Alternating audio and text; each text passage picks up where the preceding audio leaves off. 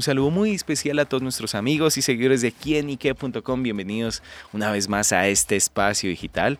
Hoy con un tema que nos llama la atención muchísimo y aunque de pronto no se toque mucho, y es el lujo alrededor del fútbol. Más allá de las jugadas, de los goles, de las grandes atajadas de los arqueros y de todo lo que significa la figura de un futbolista, sin duda estos grandes jugadores nos han acostumbrado últimamente a verlos involucrados con grandes marcas, con grandes accesorios, relojes, autos de lujo, mansiones, en fin. Y es algo que, bueno, se deben tener eh, muchísimo en cuenta. Mm, para nadie es un secreto que el fútbol es uno de los deportes que mejor paga a nivel mundial y que muchos de estos futbolistas tienen ese lujo de tener grandes cantidades de dinero y, por qué no, invertirlos en grandes cosas. Y por eso para hablar sobre este panorama, esta radiografía, nos acompaña Lina Bustillo. Ella es una experta en accesorios de lujo, su comportamiento y que nos va a hablar sobre este panorama. Lina, bienvenida a quienique.com.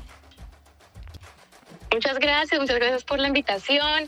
Gracias a todas las personas que nos dedican unos minutos el día de hoy, porque así vamos a descubrir un poco de ese lujo en el fútbol que, que a veces lo vemos muy frecuente, pero pocas veces nos, nos detenemos como a detallarlo. Entonces, rico poderlo hacer el día de hoy contigo. Claro, bueno, los futbolistas sin duda, bueno, no hay que negarlo, es uno de los deportes que, digámoslo así, mejor paga a nivel mundial y bueno, ¿por qué también ese entorno a que los futbolistas ya los vemos, eh, de hecho, con el pelo pintado, con grandes carros lujosos y bueno, ¿a qué se debe como este comportamiento principalmente?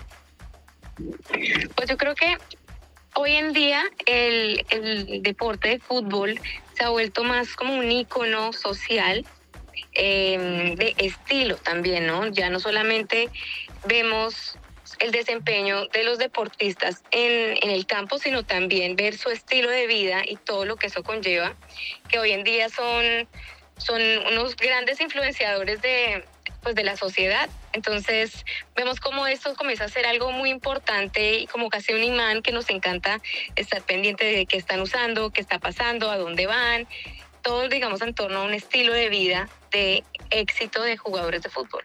Claro, bueno, eh, vemos también ese hecho importante en el que, bueno, estos futbolistas, eh, vemos que inclusive a veces me atrevo a decir un poquito, de pronto jugadores menos reconocidos son como un poquito más lujosos que aquellos que tienen mucho más reconocimiento. Sí, acá hay algo interesantísimo en el, en el aspecto psicosocial del lujo, que es lo siguiente cuando estamos hablando de lujo y sobre todo en deporte, está muy pegado al concepto de éxito. El lujo significa éxito. Entonces, es interesante ver cómo el gran desempeño y, eh, digamos, esos, esos indicadores de éxito comienzan a, expresarse con diferentes cosas, como puede ser un reloj, como puede ser un auto, como puede ser una locación que se visita y bueno, por ahí toda la moda. Entonces, digamos que es una manera de, de posicionarse o de buscar reconocimiento a través de otros aspectos que no necesariamente están ligados al deporte. Claro. Bueno, ¿cuáles son esos lujos más marcados que se ven en los futbolistas, Lina? Bueno, yo creo que pues podemos verlo en moda con, con tal vez outfits extravagantes, con inclusive, el, tú mismo lo dijiste, eh, coloraciones particulares, eh, peinados. Digamos que es, es, un, es un gran momento de ponerse en escena, entonces unos más que otros les gusta llamar la atención de esa manera. Em, yo creo que también, por otro lado, hay marcas que identifican muy bien los deportistas, digamos, eh, en general los deportistas para que sean sus imágenes de marca, ¿no? Eh, y ahí también vemos eh, marcas que conocemos de lujo que son muy, muy características en este tipo de, de manejo de imagen, como puede ser Rolex.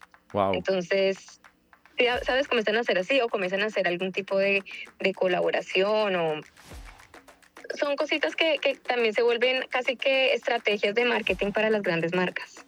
Justamente por eso de pronto las marcas les llama mucho la atención, digámoslo así, invertir en pautas, en grandes jugadores, ya que de pronto el fútbol es un deporte de masa y asimismo también pueden llegar a esas, a esas marcas o esos productos.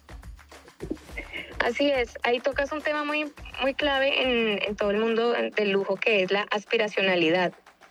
Entonces, cuando tú estás haciendo una estrategia de marketing como marca de lujo y eliges a un deportista en particular y haces toda esa promoción y ese endorsement con ellos, es interesante ver que ese, ese icono del deporte tiene ese aspiracional de éxito que lo que hace es ese sueño de, pues de, de todos los demás mortales.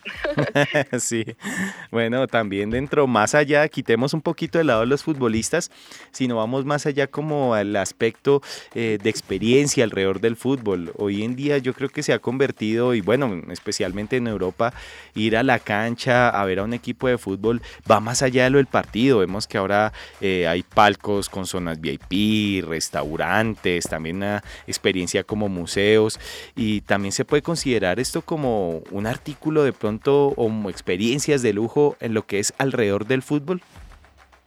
Sí, yo creo que esto es lo que más me gusta a mí eh, en realidad alrededor de, ese, de ese vínculo entre el lujo y el fútbol, que es la experiencia, no tanto de cómo se muestran y qué se muestran, sino em, todo lo demás, ¿no? Entonces, por ejemplo, el Estadio Califa Internacional en Doha, que fue mm. construido para, para el FIFA para ahorita el 2022, digamos que las instalaciones superan eh, las expectativas de la experiencia en un estadio. Entonces, esto ya se vuelve esa experiencia 360 del efecto wow a todos los asistentes a ver un partido. Es mucho más, excede eh, el objetivo principal, que es ir a ver dos grandes equipos jugando y mostrando sus mejores habilidades, sino que ya comenzamos a ver instalaciones de primer nivel, las suites lujosas, servicios de hospitalidad, esto, esto se vuelve un 360 de inclusive tecnología y vanguardia. Claro. Bueno, ¿y a Lina le gusta el fútbol?